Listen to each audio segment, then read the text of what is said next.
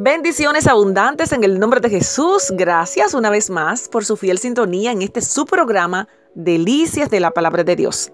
Vamos a estar hablando hoy y mañana acerca de la última cena. Vamos a volver un poquito hacia atrás para organizar esos detalles tan relevantes e importantes que nos ayudan a conectar con este precioso mensaje de Jesús. En realidad, cada uno de nosotros tiene ciertos rituales, tradiciones o cosas que hacemos siempre de una misma manera. Y la mayoría de nosotros, la verdad, eh, lo hacemos en automático sin pensar por qué lo hacemos. Sea porque nos los impongan, porque... Y muchas veces ni nos cuestionamos, es como un ritual. Básicamente esa es la definición. Y así es como entramos en la historia de la Pascua esta, esta, en esta ocasión. En una comida especial en una ocasión especial, es la noche anterior a la crucifixión de Jesús y los discípulos se han reunido con él para celebrar la Pascua. Se trataba de un ritual que había tenido lugar durante cientos de años. Precisamente la cena pascual recuerda, conmemora el mayor acto de liberación de Dios para los israelitas. La primera Pascua que encontramos en Éxodo capítulo 12 ocurrió cuando los israelitas vivían la crueldad bajo el yugo de Egipto.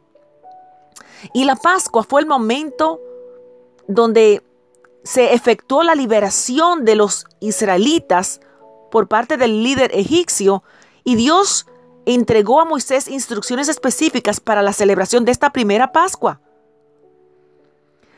Vemos aquí los detalles que Moisés mandó a llamar a los ancianos con las instrucciones específicas, seleccionar un cordero cabrito, dejar escurrir la sangre en una vasija, utilizar un hisopo, una ramita para, para untarlo en de, la sangre eh, en ambos lados del marco de las puertas.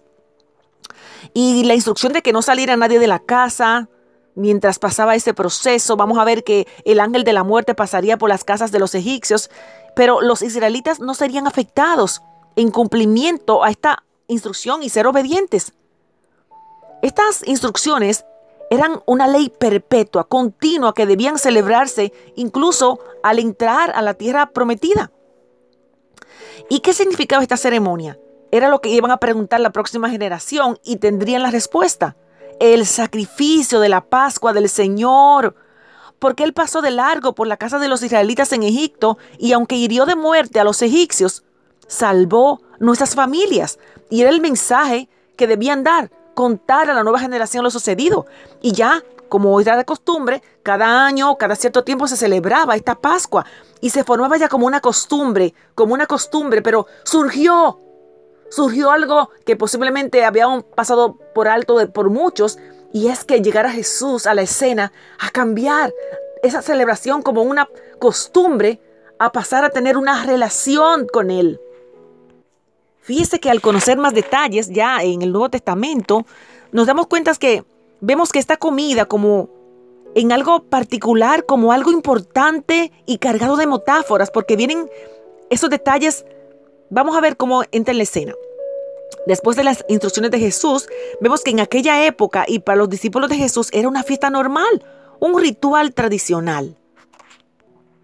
Y claro, tenía un significado histórico para la comunidad judía.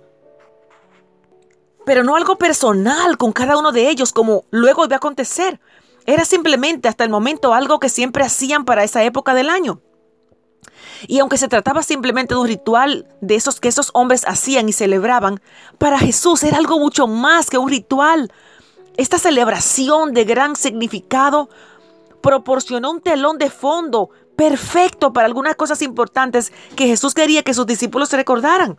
Y ahí le pido por favor que me acompañen a Marcos capítulo 14, versos 12 al 16, según la versión Reina Valera. Vemos que el primer día del festival de los panes sin levadura, cuando se sacrificaba el cordero de la Pascua, los discípulos de Jesús le preguntaron, ¿dónde quieres que vayamos a preparar la cena de la Pascua? Y observe los detalles, por favor. Fíjese que así que Jesús envió a dos de ellos, otra vez dos, Vimos la semana pasada cuando envió a dos para conseguir el, burrito donde, donde iba, iría Jesús. Ahora manda a dos discípulos a Jerusalén con las siguientes instrucciones. Al entrar a la ciudad se encontrarán con un hombre que lleva un cántaro de agua. Síganlo. Y en la casa donde él entra, díganle al dueño. El maestro pregunta, ¿dónde está el cuarto de huéspedes para que puedan conocer, o perdón, comer la cena de la Pascua? Y esto, claro, era con los discípulos. Él los llevará a un cuarto grande con el piso de, en el piso de arriba, eh, que ya está listo, y allí deben preparar nuestra cena. Entonces los dos discípulos de ellos entraron en la ciudad y comenzaron, y todo este proceso se dio como Jesús había advertido. Y más tarde, esa misma noche, escuche, más tarde, cuando los discípulos y Jesús se habían reunido para la cena, escucha cómo dijo Jesús que ese momento sería recordado de, de ahora en adelante. Mientras comían, Jesús tomó un poco de pan y lo bendijo. Luego lo partió en trozos y dio a sus discípulos y dijo, tómenlo porque esto es mi cuerpo. Más detalles, más detalles. Y tomó en sus manos una copa de vino y dio gracias por ella. Se la dio a ellos y todos bebieron de la copa y les dijo, esto es mi sangre, la cual confirma mi pacto entre Dios y su pueblo. Es derramada como sacrificio por muchos. Les digo la verdad, no volveré a beber vino hasta que el día en que lo beba de nuevo en el reino de Dios. Ahí ya encontramos que está en Marcos capítulo 14, versos 22 al 25, estos últimos versos. Y fue algo radical. Para los judíos, la celebración de la Pascua era un llamado, eh, la Pascua, como mencioné, Pesach, que significaba pasar por alto. ¡Wow! ¿Cuántos detalles interesantes? La Pascua dejará de ser ya una tradición, una costumbre, y ahora con esto que Jesús acaba de instruir, va a pasar a ser una relación con Él. Ya no va a ser algo general que celebramos y recordando el pasado. Ahora vamos a recordar a Jesús. Aleluya. Bueno, no hay tiempo para más. Gracias por su tiempo. Hoy hemos compartido la última cena con la introducción. Mañana continuamos con los más con más interesantes detalles. Bendecido día.